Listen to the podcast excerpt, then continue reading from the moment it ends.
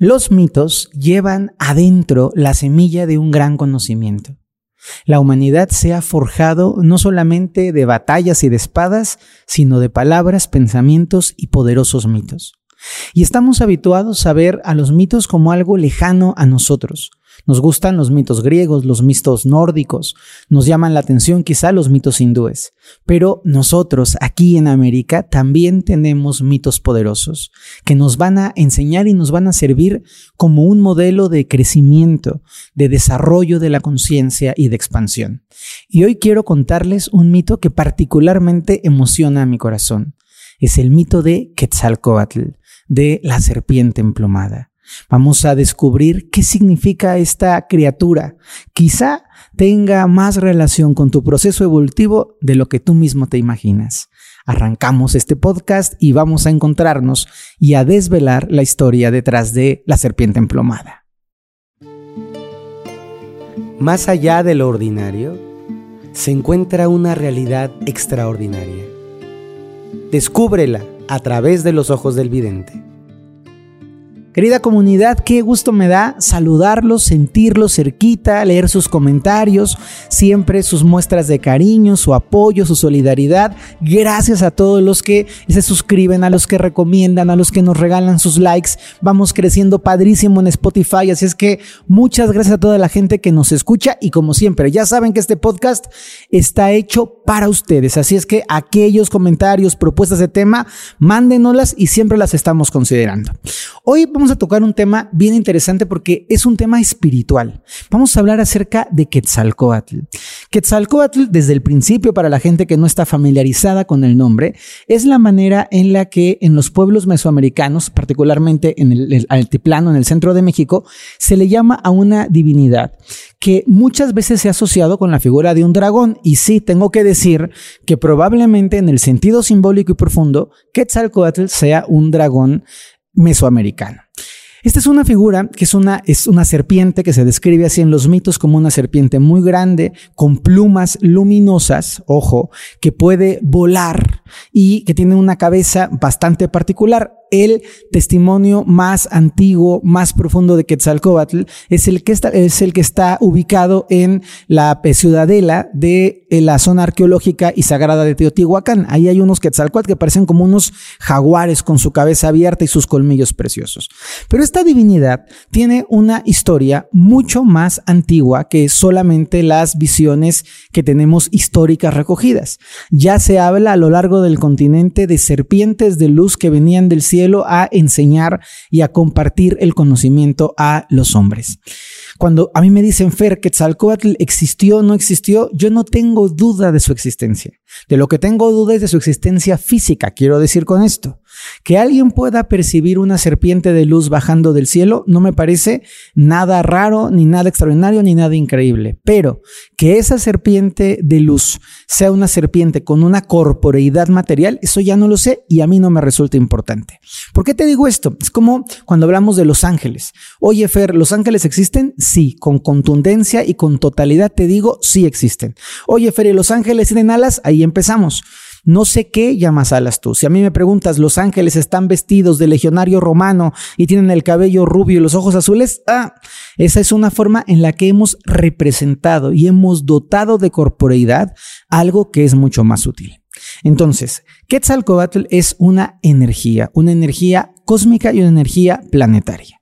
Y tiene dos vertientes, porque Quetzalcoatl, la energía pura de la serpiente emplumada, está representando un símbolo de conexión entre nosotros y el cielo y entre el cielo y nosotros, pero hay otra figura también importante, que es un Quetzalcoatl histórico. Quetzalcoatl se llama, en otras partes de México, se llama Cuculcán y tiene una eh, semejanza con otras representaciones más en la parte andina que se llama Viracocha. Viracocha no es una serpiente emplomada, pero representa el mismo hombre barbado que viene desde el este y que enseña al pueblo, a su pueblo en este caso, el conocimiento, la agricultura, la escritura, las plegarias y la medicina. Y es bien interesante detenernos aquí. ¿Por qué será que estas figuras tan sagradas siempre traen los grandes regalos a sus pueblos? Es decir, ¿tú te imaginas una conciencia o una inteligencia superior una conciencia más elevada, que es capaz de enseñarle a la gente que no tiene este grado tecnológico de desarrollo, que y para qué y cómo se puede hacer un proceso de agricultura y cómo la agricultura cambia la vida de los pueblos, te puedes imaginar a una de estas presencias de conciencia superior enseñando la escritura, enseñando el trabajo con las plantas medicinales, mostrando cómo podemos beneficiarnos de la naturaleza para sanar, pues eso hacía Quetzalcoatl, hacía Cuculcán, que es la misma energía, solo Cuculcán es en el mundo maya, Quetzalcoatl es en el mundo mexica y tolteca, y Viracocha en el mundo boliviano y peruano. Está fascinante criatura también. Es curioso que hay semejanzas. Ambas figuras se relacionan en México con, el, con, la, con la parte de la serpiente emplumada, pero también con un hombre barbado que viene del este, con un hombre blanco que aquí no era muy común. Y quiero decirles que en los tiempos prehispánicos no había mucha gente barbona en nuestra parte de América. Había más bien personas lampiñas, de esta raza de bronce, de colores más, más oscuritos. Entonces era una figura simbólicamente distinta y también se le consideraba una figura muy alta. Luego entonces tenemos este Quetzalcoatl, serpiente emplumada, que voy a dejar detenida aquí, aguántenme tantito y ahorita regreso, y les voy a platicar de otro Quetzalcoatl, que es un Quetzalcoatl histórico una figura de carne y hueso que vivió en lo que en México le llamamos la ciudad de Tula, que antes se llamaba Toyán, en el estado de Hidalgo, y que se llamaba Se Acatl Topitzin Quetzalcoatl. Este hombre sí es un sacerdote que vivió, es un sacerdote que tuvo una corporeidad, es un sacerdote que desarrolló su civilización y se volvió un hombre querido, un gobernante destacado, pero que luego cayó en desgracia. Y les voy a contar por qué. Aquí es a donde los mitos se comienzan a volver aprendizaje. Este hombre físico era un devoto seguidor de la energía del dios Quetzalcoatl. Era un hombre iniciado en los grandes misterios. Era una persona con un alto grado de conciencia y de evolución. Y con toda esta parte maravillosa, tenía un punto débil como todos los hombres. Y ese punto débil que tenía el señor Quetzalcoatl, Seacatopitzin, era la lujuria. Así es que quería la oscuridad, la parte en, México prehispánico a la oscuridad, esta parte de las sombras, se le llama Tezcatlipoca o Tezcaltipoca, y esta figura quería engañarlo para llevarlo a cometer un error. Ojo, fíjate qué importante y cómo esto se relaciona con tu vida. Cuando tú tienes claro que eres berrinchudo, que eres enojón, que eres impaciente, que eres neurótico, que eres tacaño, y tú estás consciente y quieres evolucionar, trabajas para no caer en esa parte oscura de tu interioridad. Entonces, Quetzalcoatl estaba atento a no caer, este hombre estaba atento a no sucumbir a esa lujuria, pero la oscuridad, esta figura tenebrosa y misteriosa, le puso una coartada perfecta. Y cuentan las crónicas que lo emborrachó. Palabra clave, ojo, lo emborrachó, lo embriagó. Y una vez que estaba embrutecido por el, el consumo de estas sustancias alterantes de la realidad, se, eh, le, colocaron a su hermanastra ahí con el consentimiento de la hermanastra y la hermanastra lo llevó a pecar. Y tú me vas a decir, ¿y esto qué tiene que ver, Fer? Pues tiene mucho que ver con nosotros. Porque si nosotros estamos conscientes de que tenemos una debilidad, si nosotros estamos conscientes de que hay algo, si somos medio apostadores, si somos personas que somos muy rudas, muy violentas, deshonestas, y tú estás consciente, en la conciencia clara, puedes mantenerte firme y no caer en esas tentaciones ni resbalarte en esos errores que pueden volverse abismales. Pero si tú te emborrachas, si tú te anestesias, si tú te adormeces, si tú te embruteces, vas a perder la conciencia de esa parte oscura en ti. Y cuando perdemos la conciencia de esa parte oscura es cuando más riesgo corremos. Déjame te lo pongo en un contexto mucho más cercano a nuestra realidad ordinaria. Vamos a imaginar que tú eres una persona que tienes una debilidad por las apuestas y tú estás consciente de esa debilidad y no quieres caer en las apuestas y cuando cobras te vas a tu casita muy bien, sin cometer errores. Muy bien, todo perfecto. Pero un día te viene la embriaguez y la embriaguez no es solamente por alcohol. La embriaguez puede ser el juego, puede ser la fiesta, puede ser la desatención. Entonces un día te vas con tus amigotes o con tus amigotas y empiezas a pasarla muy jijiji, muy jajaja y vas bajando la guardia. Vas dejando de atender a esa parte sombría que hay en ti.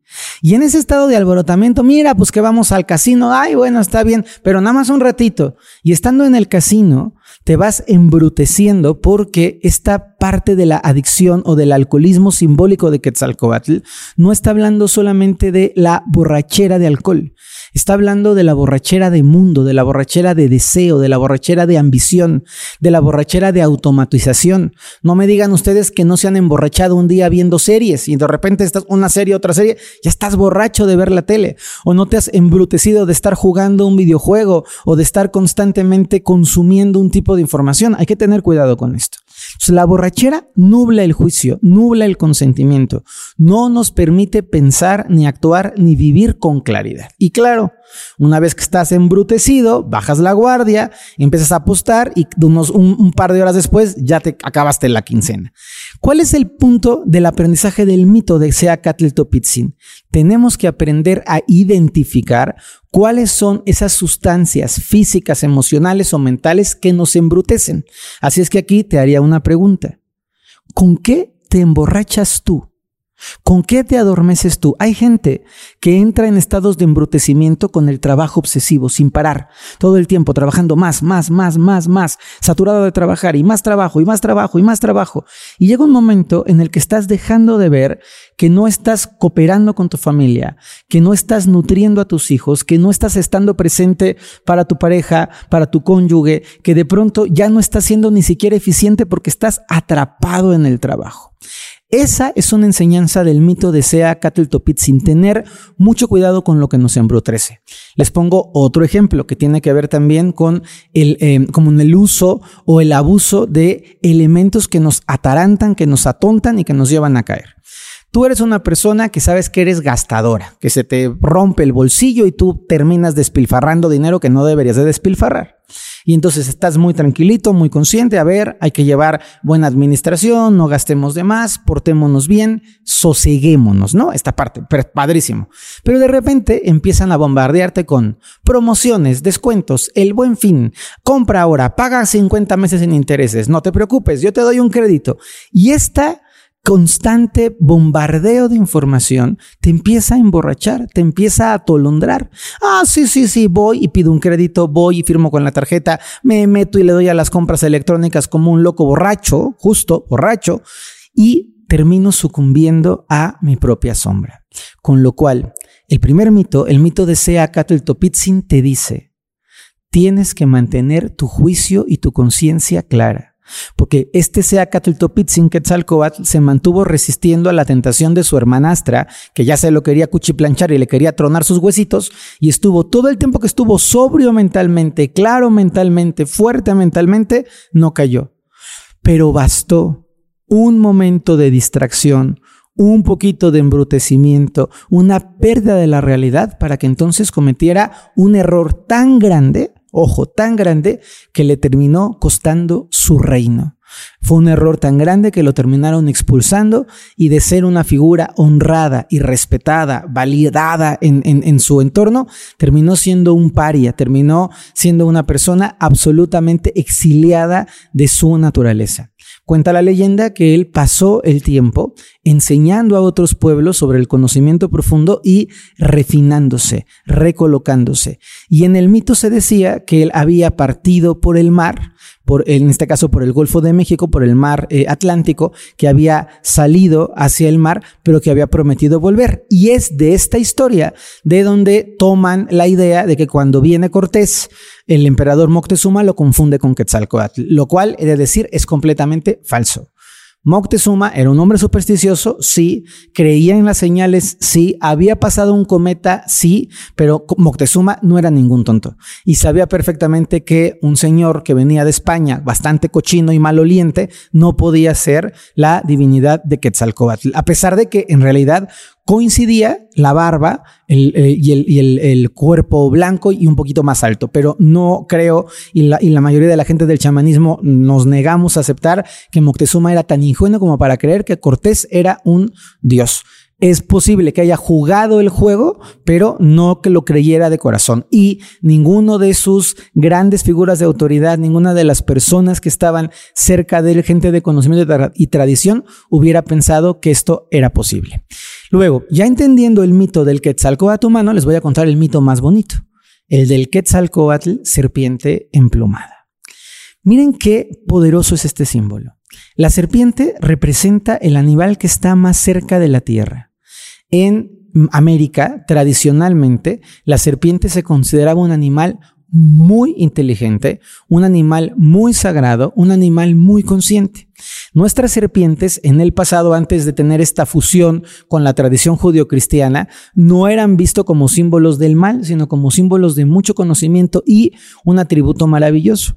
Las serpientes representaban la transformación, porque en el pasado se podía encontrar, yo todavía me ha tocado ver, alguna vez me tocó verlo en San Luis Potosí, otra vez me tocó verlo en Zacatecas, el, la piel, el pellejito completo de la serpiente cuando cambia, cuando tira la piel. entonces para los antiguos, ese cambio de piel representaba una renovación, una transformación. La serpiente era un animal que podía desprenderse de la envoltura y recrearse en una envoltura poderosa y nueva. Entonces, fíjense, primero tenemos la serpiente. Luego tenemos las plumas. Las plumas del águila, por excelencia en América, representan la conciencia, la ligereza, la libertad, la capacidad de poder mirarlo todo desde arriba. Y esta serpiente, que está representando el contacto con la tierra, con el presente, con lo instantáneo, con lo que es, tiene un proceso de ascensión. Se va elevando, va subiendo, va subiendo, va subiendo. Y va subiendo a tal punto que termina fusionándose con su parte superior y sagrada. Y esa parte superior y sagrada la dota de plumas, la dota de vuelo, la dota de libertad. Y termina generándose una construcción en donde tu parte más baja pero sabia, tu parte más terrenal que puede desprenderse, evoluciona hasta entrar en contacto con tu propia parte más elevada y más luminosa. Imagínate que tu cuerpo está representando las diferentes partes, tu cuerpo físico, tu cuerpo material, tu cuerpo serpiente, tiene un proceso de conexión, de evolución, de elevación, de vibración, de atención y de conciencia y va contactando con tu cuerpo espiritual. Y una vez que tu cuerpo serpiente y tu cuerpo espiritual se conectan, se fusionan y se crea una figura extraordinariamente poderosa que representa el punto de conexión entre el cielo y la tierra en donde tú puedes tomar todos esos atributos que te hacen humano, que te hacen sensible, que te hacen palpable y llevarlos a su expresión más bonita y más luminosa, en donde nosotros podemos tomar la parte del cuerpo físico y ascenderla hacia las alturas de lo divino. Esta serpiente emplumada representa el proceso evolutivo en el interior de cada ser humano, representa la aspiración de dejar esta piel superficial y de poder tener un contacto profundo y estrecho, verdadero y natural con nuestra parte más elevada y luminosa. Y hay un tercer mito de Quetzalcoatl que va fusionándolo todo, todo tiene una correlación y es muy lindo como de una misma historia se van derivando distintas versiones. Y es el mito que tenemos los mexicanos en el escudo de nuestra bandera. Porque el escudo de nuestra bandera está representando la potencialidad de Quetzalcoatl. Fíjense, hay una serpiente y un águila que está parada sobre un opal y el águila se está devorando a la serpiente. Si nosotros entendemos que el propósito del águila no es comerse y matar a la serpiente, sino incorporarla a su propio ser, tomar los mayores atributos de la serpiente, entenderíamos por qué los mexicanos tenemos esta guía y esta curiosidad, este sentido tan profundamente arraigado de mirar a lo superior y de ascender desde nuestros deseos materiales. En este mito, y a la gente que no sea de México, les invito a buscar encontrarse con una bandera de México. Vamos a encontrar algunos personajes muy simbólicos. El nopal. El nopal que, tiene pinas, que está, que está, está con piquitos, con espinas fuertes, y el águila que está parada sobre el nopal sin pincharse. El águila tiene que estar colocada en donde le toca estar parada, pero con la conciencia para no pincharse. Y luego la serpiente, que está representando esa sabiduría que es devorada por el águila, pero, ojo, es devorada por la conciencia. es devorada por la libertad, es devorada por el crecimiento, es devorada por la expansión. ¿Para qué? Para crear un país en donde podamos estar plantados, siempre atentos a donde tenemos los pies, integrando lo más profundo y lo más básico, lo más esencial, pero también lo más poderoso de la tierra, que es el águila, y que tiene que incorporar, tiene que interiorizar, es como si se fundieran el águila y la serpiente para dar a luz a un nuevo ser poderoso y brillante que es Quetzalcoatl. Probablemente para muchos de ustedes es la primera vez que lo escuchan, pero yo estoy convencido que México está en este proceso de transición, que México está justamente ahora, ahora no solamente ayer, ¿eh? ahora en los últimos 70, 80 años, particularmente desde 1968, está en esta transformación en donde las águilas de la conciencia, de la luz, del crecimiento, del bien, están integrando las tradiciones del pasado para poder despegar, para poder brillar, para poder emerger, para poder construir un lugar del que todos nos sintamos muy orgullosos. Este podcast tiene un sentido de trascendencia para quien lo puede escuchar y lo puede entender. Recapitulo las tres lecciones. Primero, el mito del Quetzalcoatl físico. No permitas que lo que te embriaga en la vida te haga perder la atención de tu sombra porque entonces puedes caer. O dicho de otra manera, mantente atento y no te embrutezcas. Primer mensaje. Segundo mensaje, la serpiente que se eleva se dota de plumas y de luz y entonces puede volar.